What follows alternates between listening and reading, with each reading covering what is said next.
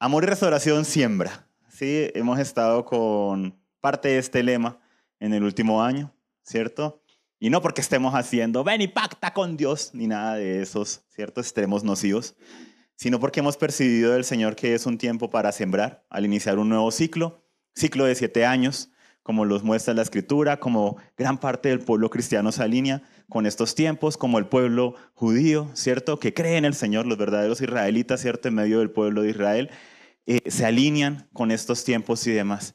Y lo que tomábamos para nosotros es que es un tiempo de sembrar y siempre lo llevábamos no solamente a nivel financiero, sino un tiempo para sembrar en nuestra vida personal, nuestra vida familiar, nuestra vida congregacional, para impactar nuestra comunidad, nuestra ciudad y nuestra nación.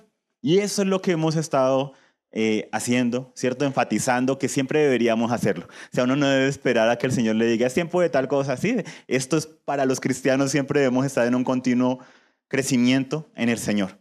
Un continuo sembrar y cosechar en nuestra vida personal, familiar y congregacional. Impactando nuestra comunidad, nuestra ciudad y nuestra nación. Hace poquito estuvimos sembrando. Cada uno vio qué sembró o qué no sembró. Cuando fuimos eh, a las urnas, votamos, eso fue un tipo de siembra. Cómo queríamos bendecir nuestra localidad, ¿cierto? Nuestra comunidad, nuestra ciudad, y aún eso impacta nuestra nación. Entonces, cuando uno deja de hacer ciertas cosas, recuerden que nuestro eh, país, Colombia, sí, es muy apático al tema de votaciones y todo ese tema político. Aquí no hablamos ni de política, ni de religión, ni demás, porque igual las cosas no van a cambiar y se perpetúan. Pues que si ninguno de nosotros va a votar, pues las cosas tienen razón, nunca van a cambiar. Entonces toca hacer lo posible, que es lo que nosotros nos encargamos. Estamos sembrando. Entonces tenemos que ver que todas estas cosas que pasan alrededor no son tan solo neutras, son oportunidades de sembrar, de establecer principios, de establecer cosas buenas para nuestra vida, nuestra nación, o de dejar que otros siembren y decidan qué se va a cosechar en los siguientes años para nuestras ciudades y naciones. ¿Listo? Eso era de gratis. El caso es que tiempo de sembrar. Y parte de los versículos que hemos mencionado está Génesis 1.28 que dice, Dios los bendijo y les dijo, sean fructíferos y multiplíquense, llenen la tierra y sometanla, ejerzan dominio sobre los peces del mar, sobre las aves del cielo y sobre todo ser viviente que se mueve sobre la tierra. Y hay un diseño de Dios para el hombre, una bendición, el fructificar y el multiplicarse. ¿Qué pasa? Con la caída, con la entrada del pecado, la muerte, la corrupción, entra en la humanidad sistemas, entra el pecado en el hombre que se ve reflejado en los sistemas que crea el hombre, en las instituciones que creamos y demás, que hacen que no siempre veamos esa bendición. ¿Por causa de qué? Del pecado. Hay corrupción, hay robos, hay asesinatos, hay pérdidas en la familia, hay temas de adicción y drogas, que no es el ideal de Dios para el hombre. Y el hombre, por causa del pecado, cae en todas estas dinámicas que lo alejan de su propósito de llevar fruto y de multiplicarse en las áreas, no solamente en lo natural, sino en su vida personal, en su vida familiar, en su vida como congregación, en su ministerio. Dios nos llama a que seamos fructíferos y nos multipliquemos. Muy bien. Bueno, uno lo creyó. Ah. y complementando en este, hemos hablado de Génesis 2.15 que dice que el Señor Dios tomó al hombre y lo puso en el huerto del Edén para que lo cuidara, para que lo cultivara y lo cuidara. Entonces hemos hablado de cómo el Señor les da un encargo al hombre. Entonces nosotros hacemos lo que Él nos encarga, Él se encarga de lo imposible, pero hay una tarea que debemos hacer nosotros. El Señor no puso al hombre en el huerto para que orara por el huerto. No puso el hombre ahí en el huerto para que le echara aceite para que no entrara la serpiente. Le dijo, me cuidas y me cuidas, me cultivas y me cuidas este lugar. Y en medio de eso está la relación con Dios. Oramos y demás, intercedemos y demás, pero con otro énfasis, no para que Dios se encargue, para que nos fortalezca, para que nos dé sabiduría, inteligencia, para que a través nuestro sí podamos impactar a otros, para que nos dé la fuerza necesaria, la vida necesaria, el poder necesario para cultivar y para cuidar lo que Él nos ha encargado. Y trayendo esto a nuestras vidas hemos dicho, ¿no? ¿Qué áreas de nuestra vida necesitan ser cultivadas y cuidadas? Ojo, ¿cierto? En tu vida personal, con tu cuerpo, con tu alma, con tu espíritu. Ojo, con temas de nutrición y de salud en lo que depende de ti. Ojo, en temas del alma con lo que es el perdonar las emociones tóxicas, la ira y demás. Ojo, en el área espiritual, con lo que son las disciplinas espirituales, ¿sí? con lo que es esa conexión y relación con Dios, el orar, el alabar, el congregarnos. En este momento que estamos haciendo, cultivando y cuidando ¿sí? esta área espiritual, en lo personal. Pero no solamente es en lo personal, como la iglesia por mucho tiempo, desafortunadamente, en una buena parte se dedicó únicamente a lo individual, ¿no? Tú con Dios, tú con Dios, tú con Dios, no importa tu familia, no importa nada, tú con Dios. Ah, pero el Señor nos llama a impactar nuestro entorno. Entonces nos hablábamos de cómo también debemos cultivar y cuidar nuestra familia. Ojo, cultivar y cuidar la relación con tu cónyuge, ¿no? ¿Mm? El cultivar y cuidar la relación con tus hijos, ¿sí? No sé en qué momento mis hijos, ¿sí? Su corazón se alejó de mí. ¿Cultivaste y cuidaste una relación con ellos? con tus padres, entre hermanos y demás. Y cultivar y cuidar mi relación con la congregación. Si antes de todo ese tema que sufrimos hace tres años en el sentido de la pandemia, los confinamientos, las cuarentenas y demás, ya de por sí sufríamos con que los cristianos no nos congregábamos como debería ser. Esto lo que hizo fue poner la lupa aún mayor ¿sí? en un problema que ya ha tenido siempre la iglesia, la falta, ¿cierto?, de congregarse.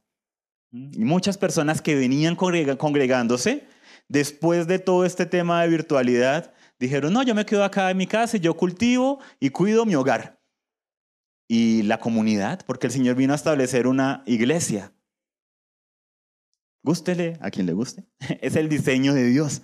Él dijo, voy a establecer mi iglesia. ¿Mm?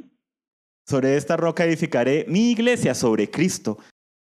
Entonces el congregarnos es parte vital el ministrarnos unos a otros, el compartir, el tener esas conexiones es súper necesario. Y esto debe impactar nuestra comunidad, nuestra ciudad y nuestra nación. Son áreas de cultivo y de cuidado. Y en medio de todo eso, el Señor nos ha dado ciertos temas para establecer en este año.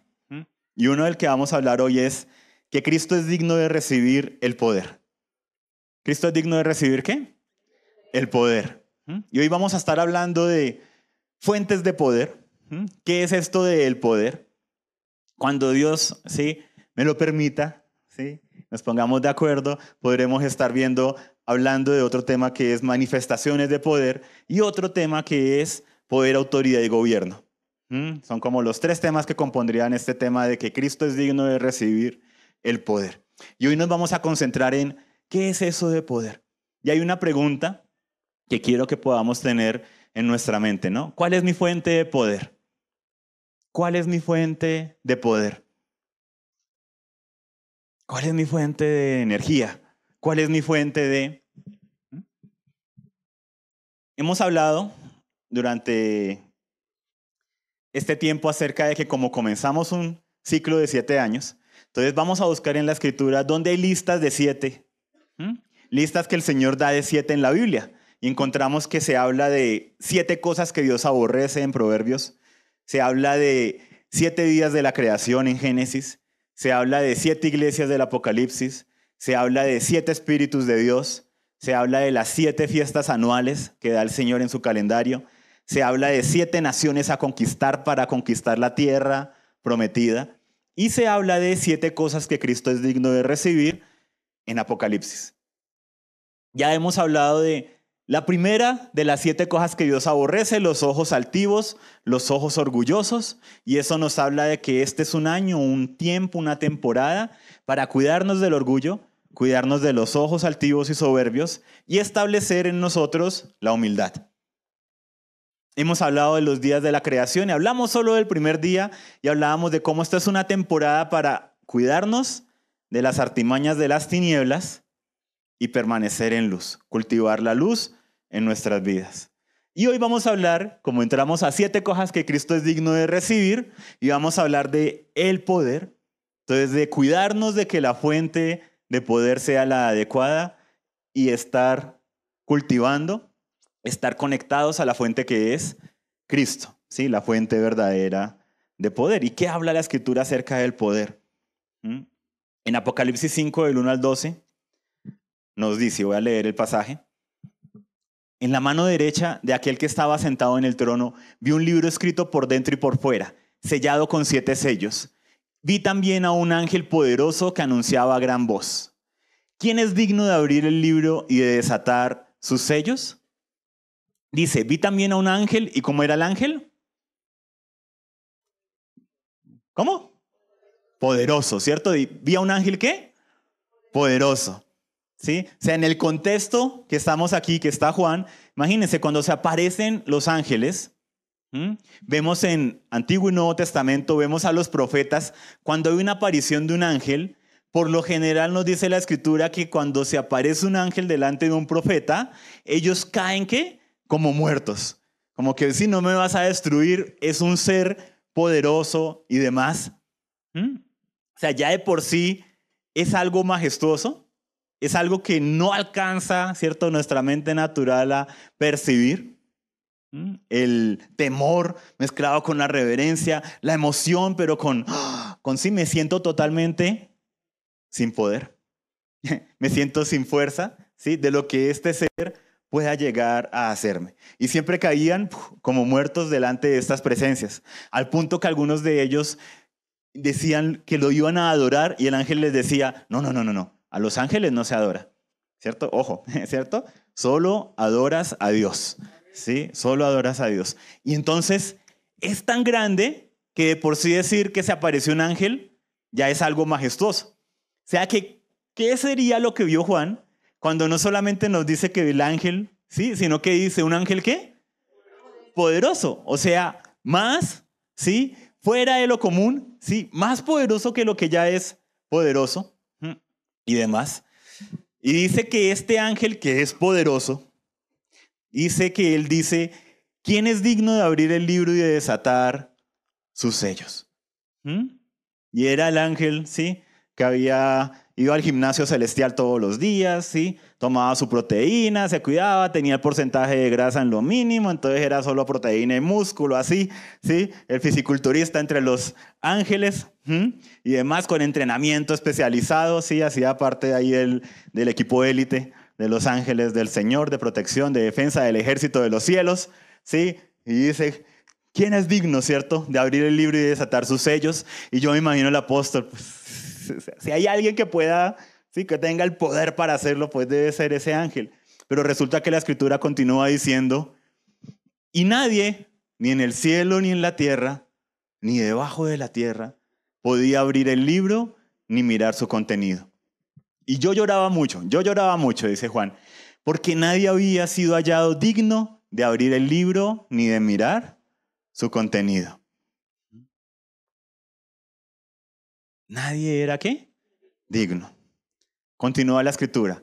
Entonces uno de los ancianos me dijo, no llores. Mira, el león de la tribu de Judá, la raíz de David, ha vencido para abrir el libro y sus siete sellos. Y miré y vi entre el trono con los cuatro seres vivientes y los ancianos a un cordero de pie como inmolado que tenía siete cuernos y siete ojos, que son los siete espíritus de Dios enviados por toda la tierra. ¿Mm? Y él vino, tomó el libro de la mano derecha de aquel que estaba sentado en el trono, y cuando tomó el libro, los cuatro seres vivientes y los veinticuatro ancianos se postraron delante del Cordero. Cada uno tenía un arpa y copas de oro llenas de incienso, que son las oraciones de los santos. Allá, allá están oraciones nuestras, ¿sí? En esas copas. Y dice, y cantaban un cántico nuevo diciendo, digno eres de tomar el libro y de abrir sus sellos. De nuevo la palabra, ¿no? Digno eres de tomar el libro y de abrir sus sellos, porque tú fuiste inmolado y con tu sangre compraste para Dios a gente de toda tribu, lengua, pueblo y nación, y los has hecho un reino y sacerdotes para nuestro Dios, y reinarán sobre la tierra. Mm, Cristo, por eso decimos, Cristo es digno. Y dice, no se encontró nadie digno, solamente el Cordero. ¿Quién es el Cordero? Cristo, Jesús, el que tiene los siete espíritus de Dios. Y continúa diciendo, y miré y oí la voz de muchos ángeles alrededor del trono y de los seres vivientes y de los ancianos. El número de ellos era de miriadas de miriadas, millares de millares, que decían a gran voz, el cordero que fue inmolado es digno de recibir. Y da la lista de siete, de recibir el poder, de recibir las riquezas, de recibir la sabiduría, de recibir la fortaleza, de recibir el honor, de recibir la gloria y de recibir la alabanza. Y si Cristo es digno de recibir estas cosas y no se hallaba nadie en el cielo que fuera digno, pues mucho menos en la tierra. Vamos a encontrar a alguien que podamos decir, ah, es que esa persona sí es digna de recibir esta posición de autoridad o esta posición de poder. Es que nadie delante del Señor, por causa del pecado que está en nosotros, nadie es digno. ¿Mm? Solamente Cristo. Y solamente por medio de Cristo podemos recibir de parte de Dios. Y termina el pasaje pues para decir, ah, leímos todo el capítulo, y oí decir a toda cosa creada que está en el cielo, sobre la tierra, debajo de la tierra y en el mar, y a todas las cosas que en ellos hay. Ojo porque aquí hay un amén, si no lo dicen. Ah, al que está sentado en el trono y al cordero sea la alabanza, la honra, la gloria y el dominio por los siglos de los siglos. Amén. Y los cuatro seres vivientes decían amén y los ancianos se postraron y adoraron. Entonces vamos a concentrarnos en que Él es digno de recibir el poder. ¿Y qué es el poder? Hay muchas fuentes de poder, hay muchas manifestaciones de poder. ¿Mm? El poder, en el griego, la palabra dunamis, es fuente de fuerza, poder o habilidad. El equivalente en el hebreo es la palabra os, que es fuerza o poder. El griego se utiliza en el Nuevo Testamento, el hebreo se utiliza en el Antiguo Testamento. Pero la idea es la misma. Es una fuerza, poder o habilidad. Cuando yo escuché la primera vez de la palabra dunamis, la persona que me compartió me dijo, dunamis, como la dinamita. Entonces el poder de Dios es como una dinamita. ¿Mm? ¿Cuál es el tema con una dinamita o aún con una explosión nuclear? ¿Mm? Como la que coloqué allá detrás del cordero, ¿no? La, explosión nuclear, la bomba SAR, ¿sí? la más grande que ha construido el hombre hasta ahora, nuclear y demás que a la final hay un gran impacto, una gran destrucción, un gran ruido, las temperaturas que se alcanzan en el núcleo y demás, y toda la destrucción que puede ocasionar. Pero una vez que la explosión ya pierde su fuerza, se disipa. Y es algo momentáneo. Entonces, eso me hacía pensar, ok, entonces el poder que Dios da es momentáneo, o sea, es como una dinamita, ¿no? Hay poder para esto y ¡pum! recibo una fuerza especial y luego, oh, sí, otra vez quedo débil. Que es de alguna manera la, la manera en cómo lo veíamos en los profetas antes de Cristo. Cuando venía el Espíritu Santo, los empoderaba para una misión y ya. Pero resulta que gracias a Cristo, su muerte, su resurrección, promete enviar el Espíritu Santo y junto con el Espíritu Santo poder de Dios. Entonces yo pensaba, ah, dinamita, nos envía dinamita, pero va más allá. Este poder o fuerza habla de una continua fuente, una fuente de fuerza, una fuente de poder, una fuente de habilidad. Entonces por eso la imagen cambió a un reactor nuclear digamos ya sin ir más lejos y todas las tecnologías que se están planeando, ¿sí? Una fuente que como humanos hemos logrado tener, ¿sí? Para energía, con todos sus peligros y demás, ¿sí? Pero una fuente de energía que puede durar décadas, siglos, milenios, según cómo eh, sea tratada y demás. ¿Cuánto más, si esto es lo que crean los hombres, cuánto más será el poder de Dios? Y dice que todo este poder, ¿quién es digno de recibirlo? Cristo. ¿Mm? Muy interesante. Él da y de lo que nos da, le damos. ¿Sí? Como con Abraham, Isaac. ¿Mm? Dame a tu hijo. Sí, el que yo mismo te di. ¿Sí? Nos da para que entreguemos. ¿Mm? Él nos da la fuerza. Entonces, no es una explosión, es una continua fuente de fuerza, de poder y de habilidad. El poder, el concepto bíblico de poder en la Biblia. Cuando veamos poder o fuerza, por lo general se refiere a esto, sea en el Antiguo Testamento o en el Nuevo Testamento. En el Salmo 8, dice, por boca de los infantes y de los niños de pecho has establecido tu fortaleza por causa de tus adversarios para hacer cesar al enemigo y al vengativo. Y esa parte donde dice tu fortaleza, lo que está en amarillito, es la palabra poder. O sea que podríamos leerlo, por boca de los infantes y de los niños de pecho, has establecido una fuente de fuerza, de poder y de habilidad. ¿Mm? Y hay muchas fuentes de fuerza, de poder y de habilidad. ¿Mm? Para una mamá, en tanto en Cristo como sin Cristo. ¿Sí? Vamos a hablar una mamá. Se congrega o no se congrega, haya nacido de nuevo o no haya nacido de nuevo.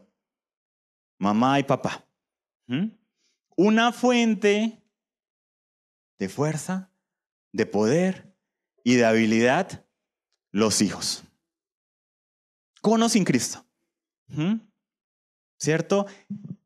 Y las que no tenían su carrera o por X o Y razón eh, perdieron su empleo, madrugando, sea hacer arepas, sea hacer empanadas, sea vender un tinto en la esquina, para sacar a sus hijos adelante, para que su hijo pueda estudiar, para que sus hijos puedan ir a la universidad, ¿sí? para que tengan una mejor oportunidad de lo que ya tuvo. Y llega y continúa en la noche, y continúa, ¿sí? Haciendo y trabajando por sus hijos. Y uno dice, ¿pero de dónde? ¿Sí? Saca poder, fuerza y habilidad, ¿cierto? De la boca de los infantes y de los niños de pecho has establecido una fuente de poder, de fuerza y de habilidad. Es parte del diseño de Dios. Colocó un chip en nosotros como padres y colocó un chip en los hijos para que sean una fuente para sobrellevar muchas cosas. Pero aún esa es una fuente temporal. Aún esa no es una fuente perpetua. O sea, hay una fuente mayor, pero hay diferentes fuerzas, eh, fuentes, perdón, de poder. Para una persona que va a robar, tiene su arma, esa arma se convierte en una fuente de poder, de fuerza y de habilidad para lo malo en ese momento. ¿Mm? Y le quitas el arma y ¿sí? queda sin su fuente de fuerza, de poder y de habilidad. Entonces, hay muchas cosas en las que a veces ponemos nuestra confianza. De pronto, una cuenta en el banco, de pronto, unos ahorros. Y sin darnos cuenta y sin querer, una cosa es hacer las cosas en orden, ¿no? Como hemos aprendido en finanzas en orden todo en el orden de Dios, pero para glorificar a Dios, sin olvidarnos que nuestra fuente es Él. Y otra cosa es hacer de las herramientas nuestra fuente. Algunos obtienen su fuente de poder, de fuerza y de habilidad de la alabanza. Pero se vuelve la alabanza un fin en sí misma. Entonces ya la alabanza es como lo especial y la alabanza empieza a volverse un ídolo sin darnos cuenta de que la razón por la cual obtenemos para nuestro espíritu, nuestra alma y aún nuestro cuerpo energía y poder, es porque la alabanza nos conecta con la fuente que es Cristo. Igual la Biblia, la Biblia para algunos se puede volver un ídolo. Como que la Biblia es la que me da poder. Y cuando la leo siento poder. No, la Biblia da testimonio de Cristo. Fue lo que Cristo le dijo a los fariseos. Ustedes escudriñan las escrituras porque creen que en ellas está la fuente de vida eterna. Pero ellas apuntan a mí. ¿Por qué hay poder en hacer el devocional? Porque nos conecta con la fuente que es Cristo. ¿Por qué hay poder en la alabanza? Porque nos conecta con la fuente que es Cristo. Pero el poder no está en la alabanza, está en Cristo y es un medio. Entonces, ayer poníamos el ejemplo de este cable, ¿sí? Que le transmite energía al computador. El cable es un medio. Ahora, al computador no le sirve cualquier cable. Así como a nosotros, en nuestro diseño espiritual, mi cuerpo, no nos sirve cualquier conector. Y esa es la tragedia del hombre. está diseñado para conectarse con Dios, para conectarse con su cónyuge de una manera adecuada, con sus hijos, ¿sí? Y cada cosa en su lugar y de la manera en que Dios lo diseñó. Pero cuando se desalinea nuestra vida, cuando no estamos en Cristo, aún estamos en Cristo, pero continuamos con ciertas luchas, buscamos obtener nuestra fuerza, nuestro poder y nuestra habilidad de otras fuentes. Y buscamos de pronto en una relación amorosa obtener fuerza, poder y habilidad. En una relación que no conviene, en una relación de amistad, con cierto grupo de amistades que no me convienen, pero como me hacen sentir bien a mi alma, me siento ahí apoyado, así sea para lo malo, encuentro poder, encuentro qué? Fuerza y encuentro habilidad. Y Dios diseñó el hombre para necesitar una fuente de poder, de fuerza, de habilidad. Desde el huerto. En Génesis 2 encontramos esto representado cuando le dice al hombre, de todos los árboles, ¿cierto? No puedes comer del árbol del conocimiento del bien y del mal, pero de todos los demás árboles puedes comer. Y hay uno en especial que era el árbol de la vida, que representaba a Cristo, que era Cristo oculto, no había sido revelado aún. Porque luego Cristo viene y nos revela que Él era el árbol de la vida. Cuando dice, yo soy el camino, la verdad y la vida. Yo soy la vid y ustedes los pámpanos. Él es la vid verdadera. ¡Ah! Él es el árbol, o sea, esa fuente de poder, de fuerza y de habilidad que era el árbol de la vida para el hombre, era Cristo. Y Dios diseñó al hombre para necesitar para que esa fuera su fuente de vida. Y le dijo, si te desconectas de la fuente morirás. Pero así como tú pones a cargar el celular en la noche y lo desconectas en la mañana y sales de la casa, el celular no se muere de una. Tiene una carga. Y le dura. Pero tarde que temprano. ¿Mm? Si no llevaste el cargador, ahí mendigando energía, ¿no? Ay, ¿alguno de ustedes tiene un cargador? No, este es de los viejitos, USB-C. No, este no me sirve. ¿Sí? ¿Por qué? Porque tarde que temprano se agota. Entonces, así nos sucede con el Señor. Él es nuestra fuente de poder, de fuerza y de habilidad. Pero si no nos conectamos, tarde que temprano se pasa la factura.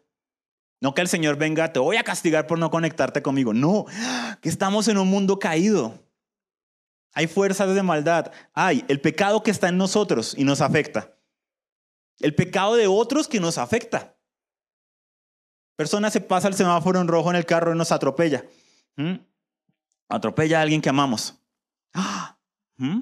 Bueno, Dios habrá querido. Dios le dijo a la persona, vueles el semáforo que necesito matarlo. O sea, ¿qué clase de Dios a veces hablamos con las frases que decimos? Dios sabe cómo hace las cosas. ¿Mm? Y son frases que cuando se dicen en un contexto de fatalismo, nos quitan la responsabilidad y la responsabilidad que Dios le ha dado a otros. Entonces estamos en un mundo que no es perfecto, está caído. Por eso nosotros y todos necesitamos a Cristo. Por eso todos y nosotros anhelamos el establecimiento del reino de Dios. Por eso todos nosotros anhelamos que se establezca con la segunda venida de Jesucristo su reino sobre la tierra para que traiga el orden perfecto. Porque ahora estamos en lo imperfecto. Entonces yo puedo ser víctima del pecado mío y fuera de eso del pecado del prójimo. Pero no solamente eso, dice que el mundo, el que se hace amigo del mundo es enemigo de Dios. Estamos en un mundo donde muchos de los sistemas que hay hoy en día no le benefician al hombre. ¿Mm? Hay pobreza, hay miseria, ¿Mm? es una realidad, hay hambruna, habiendo en otros sectores de la sociedad riqueza y abundancia aún para desperdiciar. Y es parte del mundo caído.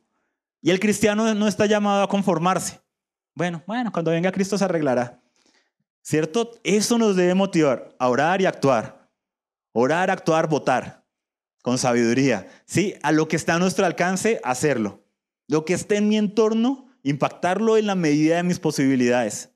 Pero reconocer que el mundo necesita de Cristo. Y no solamente esto, sino que hay otro tercer enemigo, la carne, pecado, sí, el mundo y Satanás, las fuerzas de las tinieblas. ¿Mm? Al cristiano posmoderno no le gusta mucho hablar de eso, ¿sí? No le gusta mucho hablar de que hay fuerzas espirituales, no, eso ya está como pasado de moda en algunos círculos aún cristianos, ¿sí? Todo buscan volverlo una alegoría, todo lo que hizo Jesús, él no caminó sobre las aguas, eso hablaba era, el evangelista estaba escribiendo acerca de sobrellevar los problemas y esto. Sí, o sea, empieza a haber un juego ahí y se nos olvidamos de un enemigo, el enemigo invisible. Satanás, las tinieblas, son reales. ¿Mm? Dice que el mundo entero está bajo el poder del maligno. Y cuando uno ve lo que se mueve detrás de bambalinas y aún lo que se mueve, ¿sí? ahí visiblemente se da uno cuenta de que sí, no solamente hay maldad en el corazón del hombre, sino que también hay fuerzas espirituales de maldad que conspiran contra nosotros. Por eso dice al cristiano, a todos nosotros se nos dice, ojo, Satanás anda como león rugiente buscando a quién devorar. Pero el Señor no nos dejó como, bueno, y ustedes hijitos, aguanten hasta que yo regrese. Lo mejor que pueden hacer es aguantar, predicar y aguantar y esperar a que se mueran pronto para que salgan de este mundo polvoriento y horrible. El Señor no dijo nada de eso, pero a veces con nuestra predicación y nuestra manera de hablar pareciera que ese fuera el mensaje, ¿no? Ay, Cristo, buen pronto, ¿cierto? Nosotros acá en nuestra burbuja y que nada nos toque, por favor. Y el Señor dice, no, ustedes son mis embajadores, son mis discípulos y los voy a mandar a que hagan discípulos de todas las naciones, a que prediquen el Evangelio, a que enseñen, a que instruyan, a que establezcan mi iglesia. Así les cueste lágrimas y la vida misma. Pero los empodero para que puedan hacer frente al pecado, al sistema de este mundo y a las fuerzas de las tinieblas y dice que deposita su espíritu en nosotros. Entonces, fuentes de poder. Algunos sacan la fuente de poder de sus hijos. ¿Mm? Imagínate, y si eso te da el poder para madrugar y trasnochar, ¿cuánto poder habrá en conectarse con Cristo? O sea, si el poder natural de una relación natural te da tanto, ¿cómo será esa fuente espiritual conectada con Dios mismo para sobrellevar todas estas cosas? ¿Mm? Y ahí tenemos el papá o la mamá que hace todo por sus hijos, ¿no? Y hablábamos anoche de la mamá que se despierta de primeras, ¿sí? Pronto eh, mamá cabeza de hogar, levantando a sus hijos, vendiendo tinto y demás, mandando a sus hijos al colegio y demás, luego ya los manda a trabajar y llega eh, el hijo todo cansado, sí, ay mami, no, hoy fue tan duro el trabajo, sí, y a recostarse y a quejarse a que la mamá, que fue la primera en levantarse, continúe atendiendo, ¿sí? Al pequeño monstruito. Ve al príncipe de la casa, ¿sí? Que llegó a ver televisión, llegó a jugar videojuegos porque estoy tan cansado del trabajo. Claro, como la mamá estuvo todo el día viendo Netflix y mirando para el techo, nos damos cuenta, ve, este joven le hace falta una fuente de poder. Porque no le dura. Si llega a la casa y, oh, llevémoslo a nivel del cónyuge, ¿no? Los dos, cuando los dos tienen que salir a trabajar, y los dos madrugan para trabajar, y los dos salen de la casa a trabajar, y llegan los dos después de trabajar. Se aguantaron los mismos trancones, se aguantaron los jefes, se aguantaron estas cosas. Y llega el hombre a recostarse, ver televisión, jugar, ver YouTube o lo que sea y todo, es que tengo que descansar, hoy fue un día tan duro en el trabajo. Y llega la mujer al turno nocturno. Y llega a hacer aseo en la casa, a cocinarle al eh, zángano este, perdón, al otro principito monstruo ¿sí? de la casa. Ah. Y llegamos a Cristo, ¿no? O sea, esto es sin tener a Cristo, es la dinámica colombiana latina es latina, no es en Cristo. Y nos convertimos al Señor, ¿no? Y por ahí escuchamos, ay, el hombre es el sacerdote del hogar. Y empezamos a revolver el machismo de nuestra nación, lo espiritualizamos, ¿no? No es que él es el, el proveedor, el hombre, y entonces ella tiene una función y él tiene otra. Espérate, porque cuando los dos salen a proveer para la casa, cambian las reglas del juego en el hogar. O sea, el, el Señor no diseñó a la mujer para ser la esclava del hombre. Entonces tenemos dos dinámicas típicas en hogares colombianos. El machismo y el hombre tirano, ¿sí? El pequeño monstruo, el pequeño gran monstruo de la casa. Y otra dinámica donde hay mucho matriarcado. También aquí le damos a la mujer, ¿sí? el matriarcado y la mujer se vuelve la emperadora del hogar. Nadie mueve ni un solo dedo si no es por ella y para evitar problemas ni hablan a veces los hombres ahí porque... ¿Mm? Y se vuelve una dinámica normal.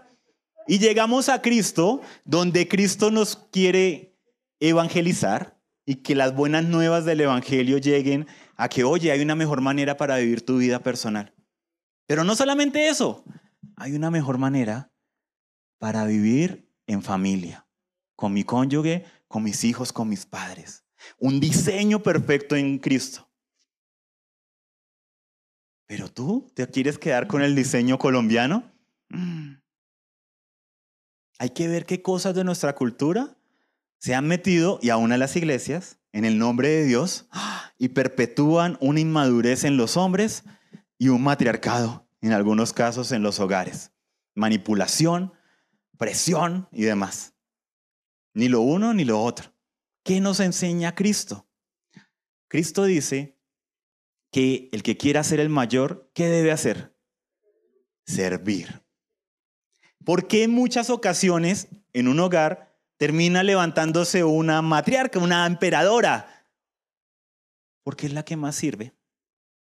Se levanta de primeras, atiende a todos, va a trabajar, regresa de trabajar a continuar eh, atendiendo a los, a, a los príncipes de la casa, ¿sí? Se acuesta de últimas, lavando, planchando, dejando todo listo para el siguiente día y demás.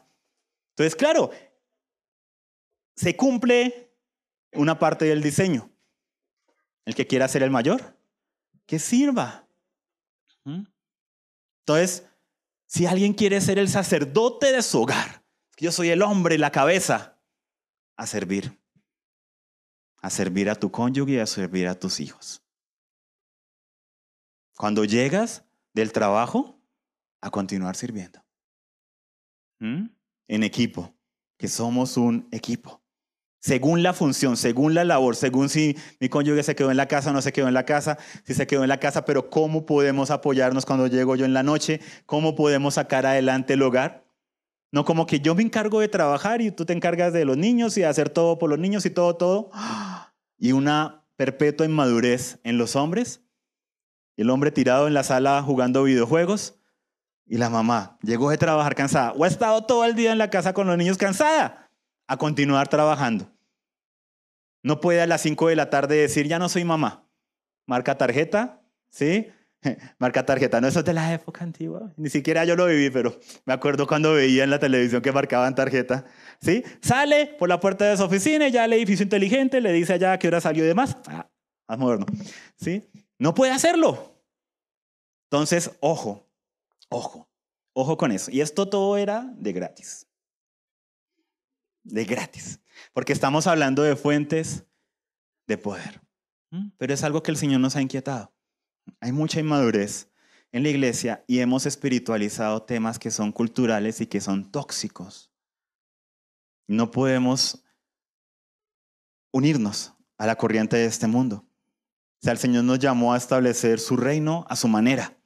Entonces no podemos tomar lo que nos conviene de la cultura, porque claro, pues al hombre le conviene, ¿Sí? Chévere, mi cónyuge que me hagan todo. Y luego de unos años la persona cansada, todo, dice, no entiendo por qué mi esposa estará tan amargada, y desde que hace un tiempo viene toda amargada y toda furiosa, no entiendo por qué. Y ahí jugando él en el celular, en la sala, sin hacer nada por la casa. No entiendo por qué. Bueno, gracias. Proverbios 31, 17 dice de la mujer virtuosa, ella se ciñe de fuerza y fortalece sus brazos. Y Proverbios 31, cuando habla de la mujer virtuosa, no habla de la esposa ideal. O sea, sí habla de la esposa ideal, pero habla de la esposa ideal para Cristo. Porque habla de la iglesia y su papel como esposa. Y dice que algo de lo que hace la iglesia es que ciñe, se ciñe de fuerza y fortalece sus brazos. O sea, se ciñe de una fuente adecuada de poder. La iglesia debe estar ceñida de una fuente adecuada de poder. Nuestro poder siempre tiene nuestra fuente debe ser Cristo. No la estrategia de mercadeo. No que si aquí en la recepción, eh, como una vez nos hablaron que querían que hiciéramos y demás. Miren, es que así como en los centros comerciales, entonces aquí podrían poner un aroma especial y también ciertas frecuencias especiales que hace que la gente se sienta mejor con estar acá. Ah, oye, o sea, Cristo no es suficiente, la predicación del Evangelio no es suficiente. Toca acudir a mercadotecnia, toca acudir a casi que rayando en la manipulación para que las personas se queden en una congregación. Toca acudir a mejores sillas, sistema de aire acondicionado y demás, parqueadero cubierto. ¿Mm? ¿Qué más quiere? Vamos a poner allá snack gratuitos.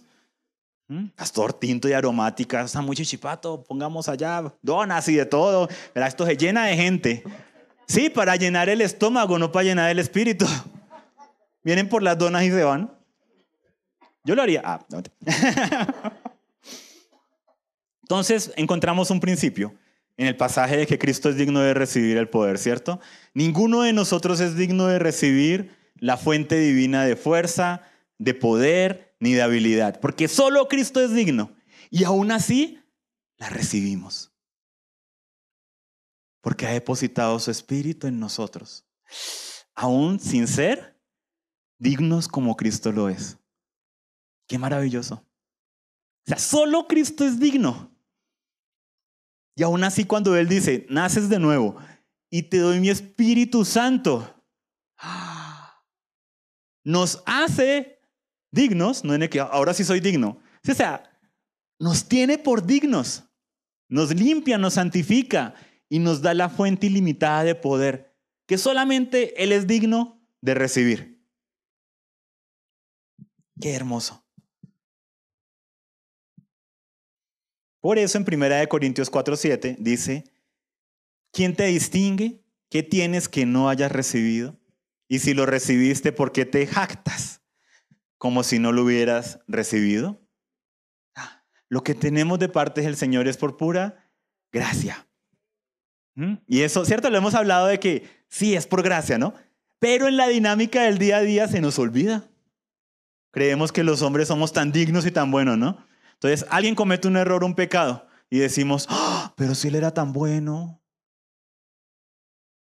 Un político cae en corrupción y era cristiano. ¡Ah! Y siendo cristiano y cayó en corrupción. Porque tenemos la imagen de que hay gente más digna. La escritura dice, solo Cristo es digno. El pecado está en el hombre. Por eso necesitamos estar conectados a la fuente de poder, de fuerza y de habilidad correcta para no desviarnos. Por eso dicen Romanos, el pecado habita en ustedes, en los miembros de su cuerpo está el pecado. O sea que yo estoy con un enemigo interno, que si yo no me cuido y proveo para el espíritu, como dice Romanos, provean para el espíritu para que no hagan las obras de la carne. En Gálatas también lo dice. ¿Cómo así? Pero yo recibo a Cristo y ya, la carne echada, me olvido de ella. Mientras estemos en el cuerpo. Entonces se nos olvida que hay maldad en nuestro corazón. Se nos olvida, pero usted no va a la iglesia. Claro, porque lo necesitamos conectarnos a la fuente, porque en el momento si conectados con la fuente, nos salen las reacciones que no son, nos salen las miradas que no son. ¿Mm? Me sale no el Joshua, sino Joshua. Y ese tono sonó bonito. Me sale el tono que no es conectado a la fuente que es Cristo o intentando mantener la conexión. ¿Cómo será desconectados y apartados de Él? Por eso el Señor dice, recuerden, yo soy la vid, ustedes los pámpanos, yo soy el reactor nuclear, ustedes, ¿sí? Son las casas que reciben la luz. apartados de mí, nada pueden hacer. Necesitamos una fuente constante de poder, de fuerza y de habilidad. Y reconocer que así la maldad que vemos en otros está en nuestro corazón. Y necesitamos a Cristo y por eso necesitamos un corazón nuevo. Y Él dice, haga un corazón nuevo. Pero el pecado continúa en los miembros de nuestro cuerpo. Por eso el cuerpo debe morir. Y debemos recibir un nuevo cuerpo, resucitar. Para que ya esa raíz del pecado sea exterminada por completo. Entonces a veces se nos olvida. Y nos creemos lo que el mundo nos dice, ¿no? El hombre tan bueno, pero el tan bueno que era, mire con las que salió. si no estamos conectados a la fuente? Si estando conectados escuchamos de casos. Pero no debería ser como ¡ah! escandalizarnos en el sentido de señalarlo, ¿no? ¡Ah! Mire esa persona y se congrega y es cristiano, pero mire ese pecado que cometió. ¿Dónde está Cristo? No es un hijo de Dios. Sino ver ¡ah! qué pasó en su conexión con Dios. De pronto, de pronto, a veces nosotros andamos con el cargador, pero no está conectado a la fuente llámese Biblia, llámese oración, pero no está realmente conectado a la fuente. Bueno, me congrego para que mi cónyuge no me moleste, la matriarcada o el patriarcado, ¿sí? No me moleste esto y lo otro, mi mamá no me moleste, entonces voy allá y todo. Y luego, boom, se desconectan o dicen, ya no vuelvo a la congregación, ya no quiero nada, saber nada de Cristo. Y decimos, ¡Ah! pero ¿qué pasó si esta persona siempre venía, siempre esto? No, traía el cargador, pero no estaba realmente conectado a la fuente. Entonces, que no nos vaya a pasar.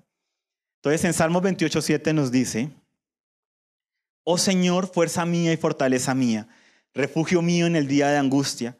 A ti vendrán las naciones desde los confines de la tierra y dirán, nuestros padres heredaron solo mentira, vanidad y cosas sin provecho. De nuevo, en amarillo está fuerza mía, lo podríamos leer la primera parte. Oh Señor, mi fuente de fuerza, de poder y de habilidad. Para el salmista, bueno, para Jeremías, ¿quién era la fuente de fuerza, de poder y de habilidad? El Señor. ¿Mm? El Señor. Y dice, a ti vendrán las naciones desde los confines de la tierra. ¿De qué está hablando? Segunda venida de Cristo. ¿De qué está hablando cuando todos van a compadecer delante de Él?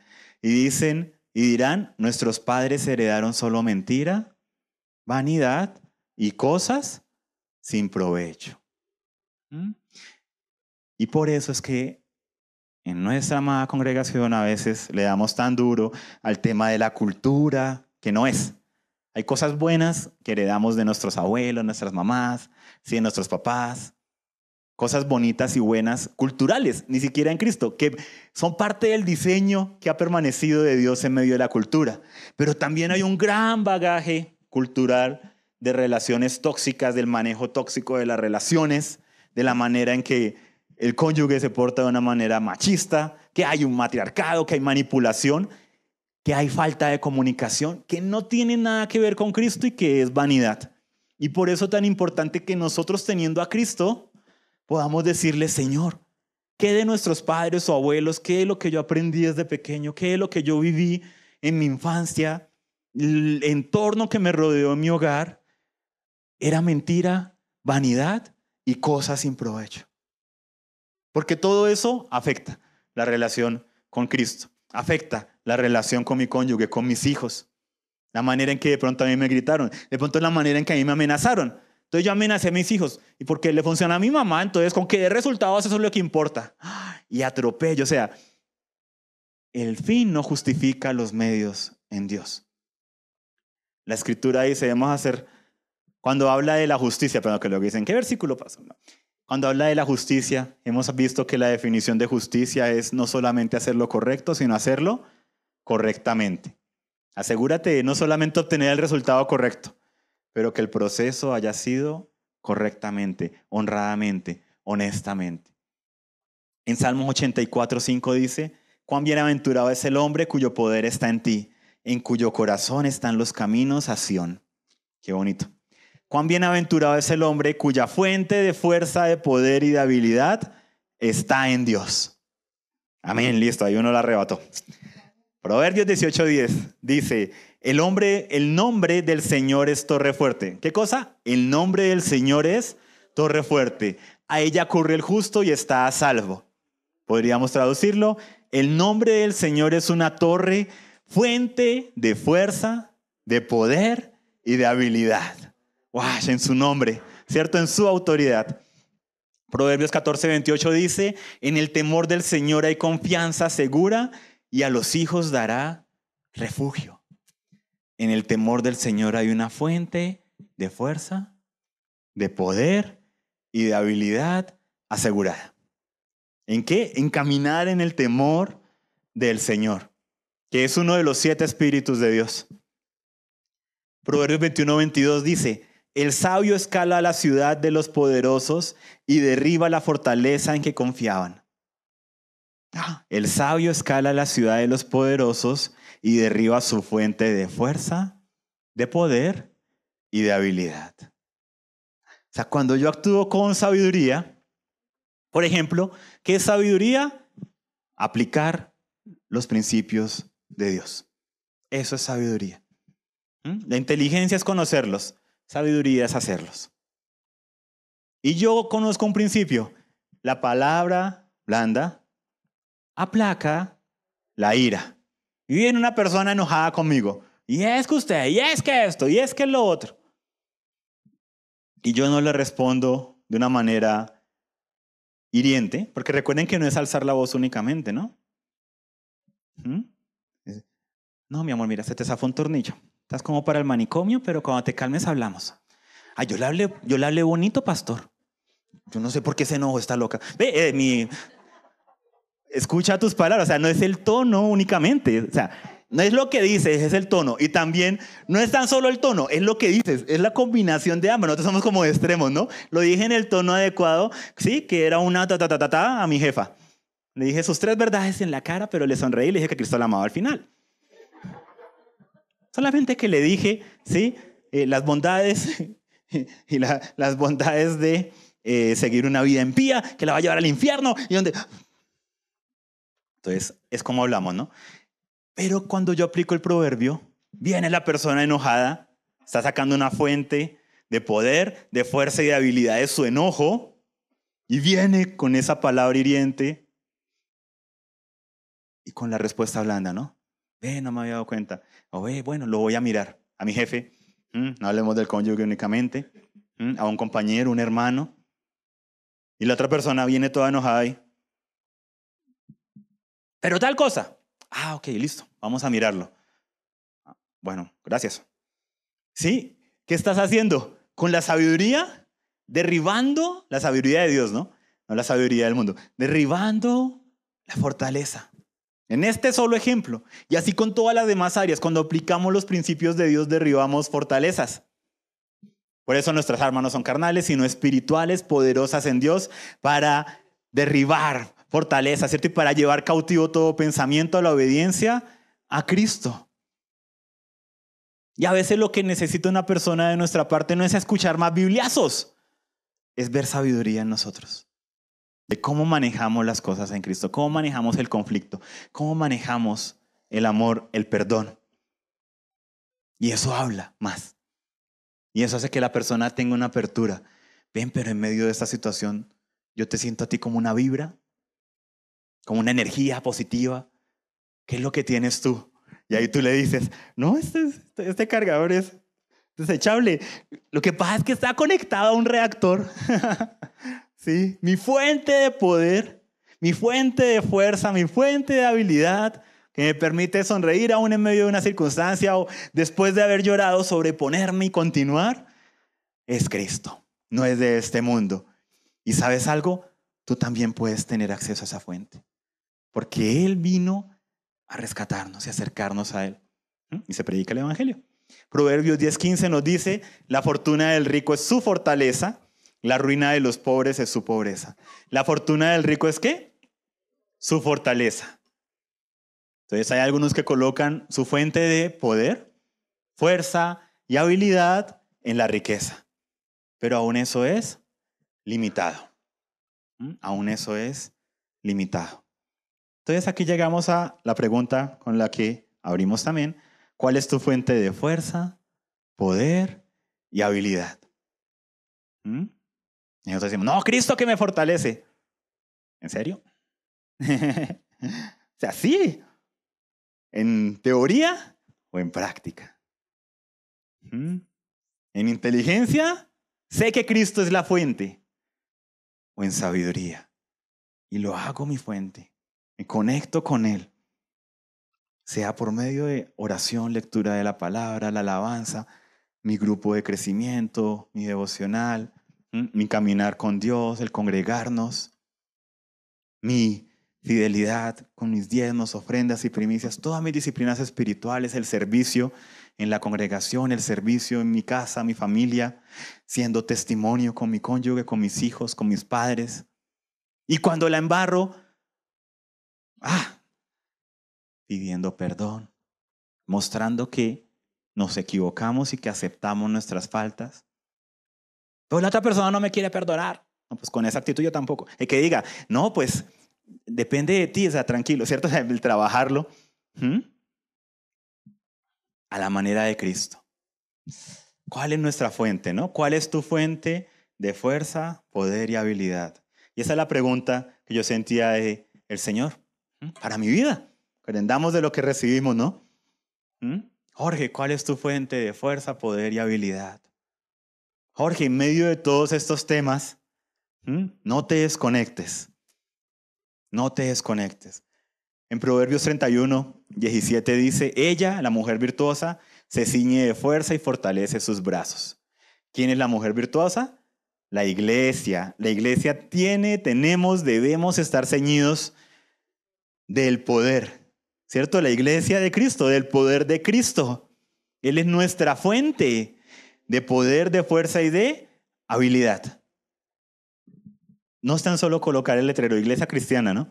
Es que en lo que hacemos, en lo que predicamos, en las obras que emprendemos, las buenas obras que Él preparó de antemano para que caminemos en ellas, estemos jalando no de la fuente de nosotros mismos, sino de la fuente de Dios. ¿Qué pasó en el huerto con el hombre y con la mujer?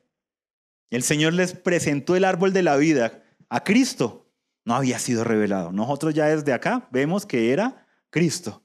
Y les dijo, esta es la fuente de la vida divina, la fuente de poder, para que tengas poder, fuerza y habilidad para cumplir con el propósito, para eh, fructificar y multiplicarte, para cuidar y cultivar este huerto, para llegar hasta los confines de la tierra, para ejercer dominio, para atar estos espíritus inmundos, que por causa de la caída de Lucero y demás, para todo esto.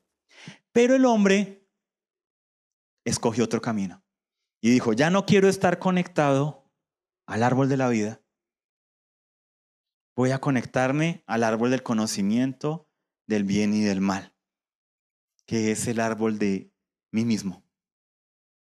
Entonces yo voy a ser mi fuente de poder, de fuerza y de habilidad. Y ese fue el pecado que entró en el hombre.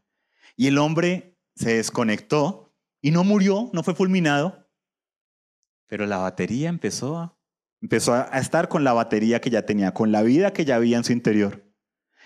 Y se conectó a sí mismo. Y nos volvimos la fuente. No, no, yo no necesito de Cristo, ya, mi vida está bien.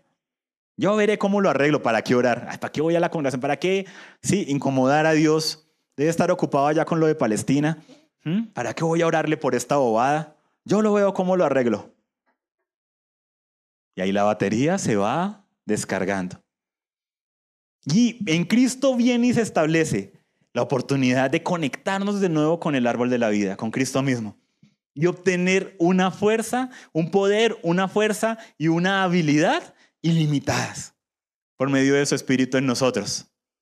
Y aún como cristianos, a pesar de tener la fuente, el cargador, todo, continuamos en relaciones que no son intentando obtener ahí reconocimiento, amor, bendición. ¿Mm? No solamente hablo de relaciones románticas, a veces en amistades, a veces en caminos que no convienen, o simplemente buscando que mi fuente para vivir sea un videojuego. O sea, a veces no es tan solo que la generación actual, porque esto es una queja que usted, uno lee libros antiguos de siglos y se quejan de lo mismo, ¿sí? En cuanto a hombres, mujeres, la dinámica de hombre y mujer, porque el pecado está ahí, ¿sí? Sino que tenemos nuevas herramientas. Pero a veces el cónyuge que llega a su casa y se pone esa jugada en el celular y no ayuda en nada al hogar, ni siquiera ayuda de ayudar a la pareja, no ayudar al cónyuge. Ay, te voy a ayudar, mi amor. Ah, no, pues qué favor. ¿Sí? Y se pone en su celular o lo que sea, a veces lo que está haciendo es escapando y buscando ahí una fuente de poder, de fuerza y de habilidad. Pero no es la correcta.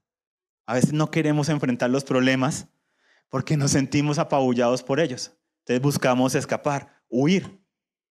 Pero Cristo le dice, ven, yo te doy el poder para que los puedas enfrentar. Por eso en Filipenses 4, del 12 al 13 nos dice, sé vivir en pobreza y sé vivir en prosperidad. En todo y por todo he aprendido el secreto, tanto de estar saciado como de tener hambre, de tener abundancia como de sufrir necesidad. ¿Cómo termina en amarillito? Todo lo puedo en Cristo que me fortalece.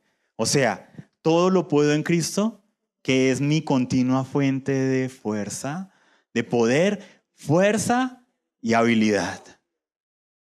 Y dice el apóstol, necesito estar conectado a esta fuente tanto para estar en necesidad como para estar en abundancia. ¿Y qué es lo que pasa con muchos? Ah, no, cuando todo está bien, no me conecto. Sí, se vuelve, ¿no? Como la iglesia bombero. Sí, no, la iglesia, la gente que va a la iglesia es porque está necesitada, la gente que tiene los pecados mayores. No, pastor, pero es que él, esa persona del trabajo, él tiene su vida también, sí, que él no necesita de Cristo. ¿Cómo? Es un buen ciudadano, es mejor que muchos cristianos. Estás por debajeando la sangre de Cristo y el Espíritu de Dios y el poder de Dios que habita en nosotros, diciendo que una persona en sus fuerzas, conectado consigo mismo, tiene la misma ¿sí? capacidad de fuerza, poder y habilidad que una persona nacida de nuevo que tiene el reactor divino, ¿sí? de energía, de fuerza, de poder y de habilidad. Y Pablo dice, todo lo puedo en Cristo ¿cierto? Que es mi fuente de fuerza, de poder y de habilidad. Y dice, necesito el poder de Cristo para estar saciado. ¿Cómo? ¿Mm? ¿Cómo? ¿Cuántos de nosotros hemos orado? ¿Mm? Yo no. ¿Sí? Uy, Señor, este postre está más rico, dame la fuerza para comérmelo. Mmm, fuerza. No, Señor, necesito fuerza voluntad para comerlo. en abundancia. ¿Cómo aún en la abundancia necesito? Claro, porque la fuente la necesitamos en todo momento. Pero fuera de eso, dice el apóstol, y esto es lo que me sorprende, ¿no? Todo lo puedo en Cristo, que es mi fuente de fuerza, de poder y de habilidad para tener hambre. Ah, como decía el pastor hace ocho días, ¿no? Eso no levanta aplausos. Ven a Cristo y vas a recibir el Espíritu Santo, que va a ser una fuente perpetua, eterna, que te va a dar poder, te va a dar fuerza y te va a dar habilidad aún para pasar hambre. Amén, pastor. ¿Qué estás declarando? lo corto y lo cancelo. Esas palabras de sobre mi vida, sobre mi casa. Ah, y es lo que está diciendo el apóstol. ¿Mm? Por todos estos movimientos, dice, necesitamos esa fuerza. Para estar en abundancia y para sufrir necesidad. No dice para estar en necesidad, que suena más bonito. Dice el apóstol, para, el Espíritu Santo inspirando esa escritura, para sufrir necesidad. Dios ha puesto una fuente ilimitada en ti y en mí de poder, de fuerza y de habilidad, aún para sufrir necesidad. Y es la misma fuente que cuando todo está bien. O sea, necesitamos estar siempre conectados a la misma fuente. Pero hoy, como lo decíamos hace ocho días, ¿cierto? Se predican muchos evangelios que no son. ¿Mm? Si hubiéramos estado en la época del apóstol, le diríamos, ¡Ah! No, yo corto y cancelo estas palabras del apóstol. El apóstol no sabe lo que está hablando. No ha visto al youtuber cristiano, al apóstol de moda en YouTube, ¿sí? Que declara vida, ¿sí? Todo va a ser bueno y demás, solo es pactar con Dios. No, es que el apóstol Pablo debe estar en una crisis de fe, de falta fe. Él debería declarar es que él va a vivir en abundancia, que él va a vivir saciado y que nunca va a tener necesidad. ¿Cómo? ¿Que el apóstol Pablo sufrió un naufragio? ¿Predicando el Evangelio? No, no, no, eso no puede ser, pero el apóstol que hace tomando un barco ahí de los que toman los demás, vamos a hacer una recolecta por toda Asia, para comprarle un yate privado al apóstol, a que pueda ir a las naciones a predicar. El televangelista, ah, perdón, el apóstol, ¿sí? Porque se nos, un naufragio, no, debe estar en el mejor yate. Y es los extremos que vemos hoy en día, ¿no? No, es que el pastor, el apóstol necesita su avión privado para no perder tiempo ahí en inmigración y esto, sino poder ir y ser más productivo en predicar el Evangelio. Porque lo mejor es para los hijos de Dios. Ah, qué Evangelio está predicándose en gran parte del pueblo cristiano. Y luego la gente escucha ese mensaje, le dicen que con dar dinero compran a Dios. No se cumple, y dicen, no, Cristo no existe, esto no existe. Dios, el Dios que le vendieron tiene toda la razón, no existe. Es un Dios inventado, hecho al antojo del hombre de acuerdo a los deseos carnales. Pero el Señor nos empodera, nos da una fuente de poder para aprender a estar bien y para sobrellevar los sufrimientos y aún el hambre. Y en Hechos 1.8 por eso dice Jesús, Ustedes recibirán poder cuando venga el Espíritu Santo sobre ustedes. Serán mis testigos en Jerusalén, en toda Judea, en Samaria, hasta los confines de la tierra. ¿Qué promete Jesucristo? Ustedes recibirán una fuente continua de poder, fuerza y habilidad cuando venga el Espíritu Santo sobre ustedes y serán mis testigos. Y esa palabra para testigos en el griego es mártires voy a darle a mi iglesia una fuente de poder, de fuerza, de habilidad, por medio de mi Espíritu Santo en ellos. Y en nosotros, que en nosotros tenemos esa fuente para ser sus testigos, para ser sus mártires, para dar testimonio de Él. Y como los testigos de Cristo, empezamos a derramar la vida a morir, misioneros, apóstoles, profetas, evangelistas, pastores, se empezó a asociar la palabra mártires con dar la vida por Cristo. Y ya luego se diluyó en dar la vida por una causa. Pero fue porque los testigos, los que daban testimonio de Cristo, tenían una fuente de poder que nos permitía pasado o nos permite presente. Ah aún dar la vida por Cristo. ¿Aún qué?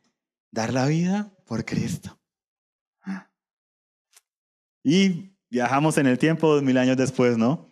No, pastor, pico y placa. No, pastor, es que el Didi está caído en la plataforma. Ah, todas las comodidades que tenemos hoy en día y todas las excusas que tenemos, parece que andamos con cargador pero sin fuente. Entonces, lo que recibamos de parte del Señor es que es un tiempo de cuidarse de la soberbia y cultivar la humildad. Es un tiempo de cuidarse de las tinieblas y cultivar la luz. Y con respecto a esto, es un tiempo de cuidarse de fuentes erróneas de poder, fuerza y habilidad y asegurarnos de buscar en Cristo nuestro poder, nuestra fuerza y la habilidad para hacer las cosas, dentro y fuera de la congregación, tanto en mi trabajo como en mi hogar. Todo lo puedo en Cristo que me fortalece, pero si no me conecto, no obtengo la fuerza y el poder. Y por eso dejamos la cena para este momento del final. Quiero invitar a los de alabanza y nos pueden acompañar un par de minutos, porque la cena nos recuerda que Él es nuestra fuente de poder, fuerza y habilidad. Su cuerpo, su sangre, somos parte de su cuerpo, somos, ¿sí? Parte de él, somos su iglesia, sus hijos. Y la cena es un acto de humildad, porque reconozco que hay uno mayor que sí es digno, que por su misericordia me permite conectarme a esa fuente para obtener poder, fuerza y habilidad. Padre, te damos gracias por el cuerpo, por la sangre del Hijo de nuestro hermano mayor.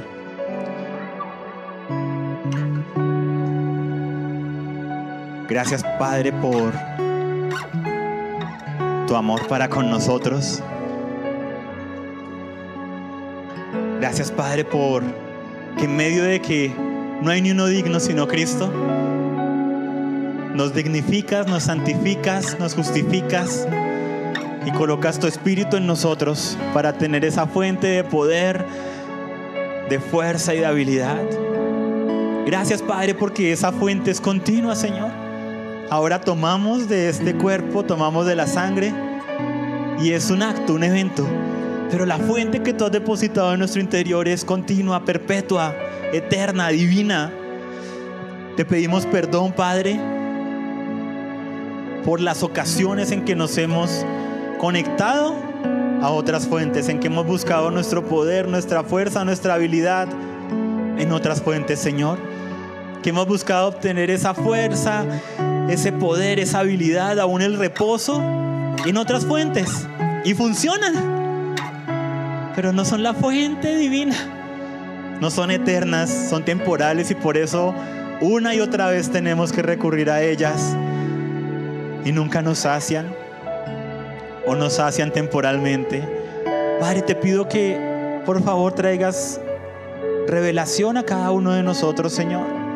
Te pido que nos muestres a cada uno de nosotros, Padre, como individuos, como familias, como congregación, aquellas áreas, aquellas fuentes de poder incorrectas,